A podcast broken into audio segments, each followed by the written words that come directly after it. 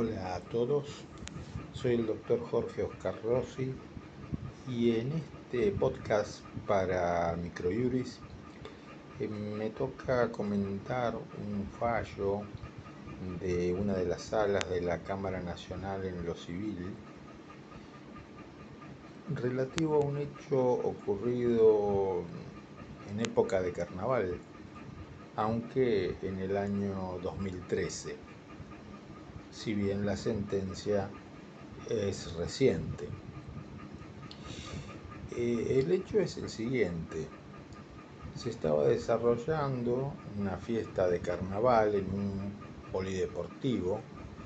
Esa fiesta estaba organizada por la municipalidad de San Antonio de Areco y en las inmediaciones del lugar, del polideportivo, en la, entrada, eh, se encontraban los chicos mm, menores de edad eh, jugando, corriendo, tirando espuma, eh, tanto en las inmediaciones como dentro del polideportivo, pero esto ocurrió en en las inmediaciones propiamente del polideportivo.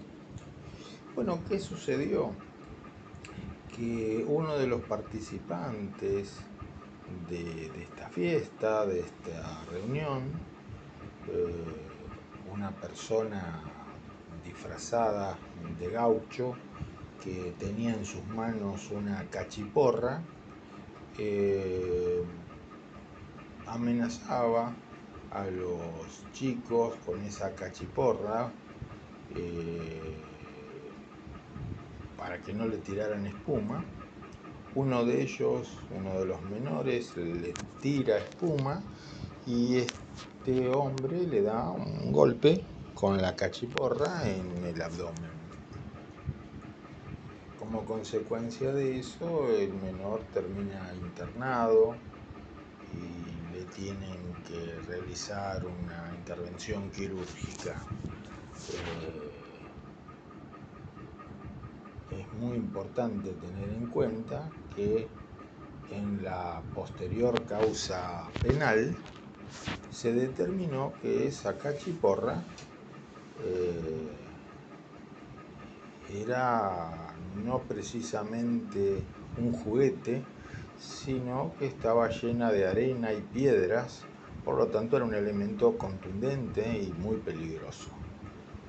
En la causa penal fue condenado el agresor y eso quedó firme. Y en la causa civil se demandó tanto al agresor como a la municipalidad de San Antonio de Areco en su carácter de organizador.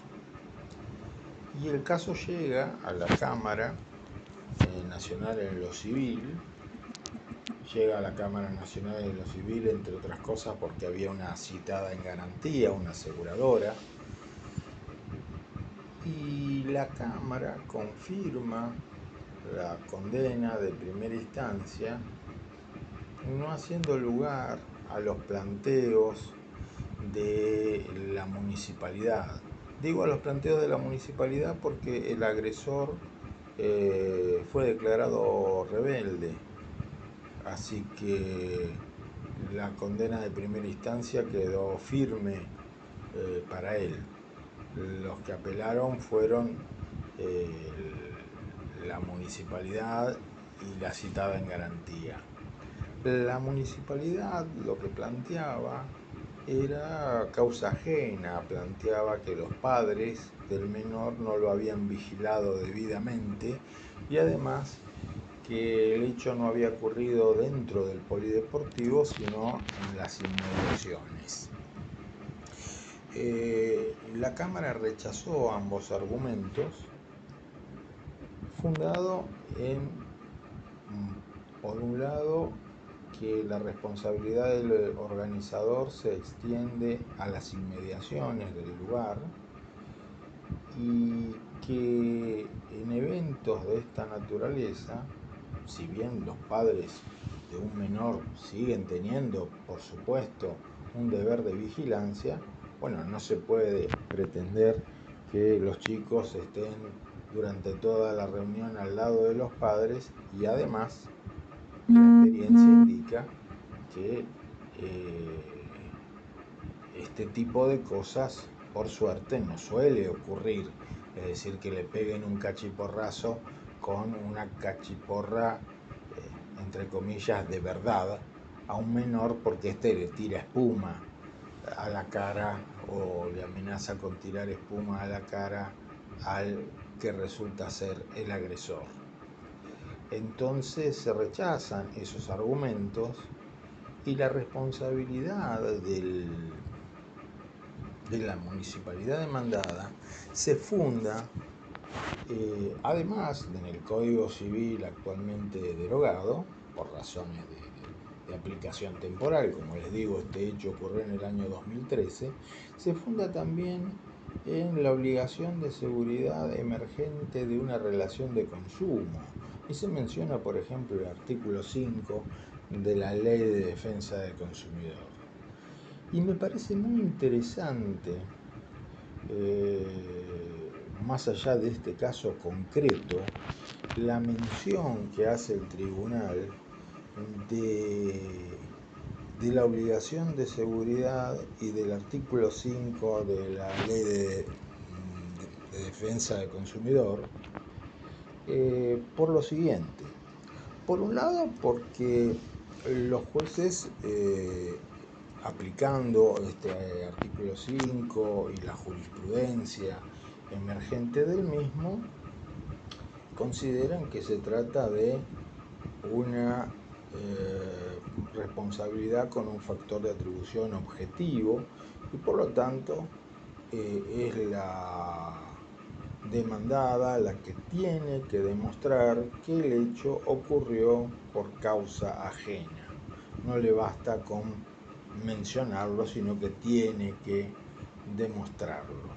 No está fundada la responsabilidad del municipio en la culpa, sino en todo caso en un factor de atribución de carácter objetivo que podríamos decir que es eh, la asunción de riesgo, de los riesgos propios de una actividad como esta, un carnaval, donde, como se dice en la, en la sentencia, eh, no se controla eh, los elementos que el público, que los participantes llevan a, la fiesta, a la celebración de carnaval.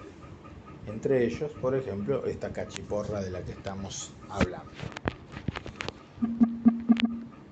Y además de eso, lo interesante que tiene esta sentencia, y de vuelta saliendo del caso concreto, es que si esto ocurriera ahora, y por ende pretendiéramos aplicar, por ejemplo, el Código Civil y Comercial para demandar a un municipio, nos encontraríamos con que el Código Civil y Comercial establece que todo el capítulo de responsabilidad civil no se aplica a la responsabilidad del Estado ni de los funcionarios, quedando eso reservado para las leyes locales. Pero en ninguna parte dice que la ley de defensa del consumidor no se aplique. Y en ninguna parte dice que un municipio no pueda ser considerado proveedor. Por supuesto, la jurisprudencia se viene mostrando vacilante al respecto. La jurisprudencia no, no es pacífica ni clara al respecto pero de la letra de la ley de defensa del consumidor no hay obstáculos para que el Estado pueda ser considerado proveedor, porque proveedor puede ser tanto una persona humana como una persona jurídica de naturaleza privada o pública.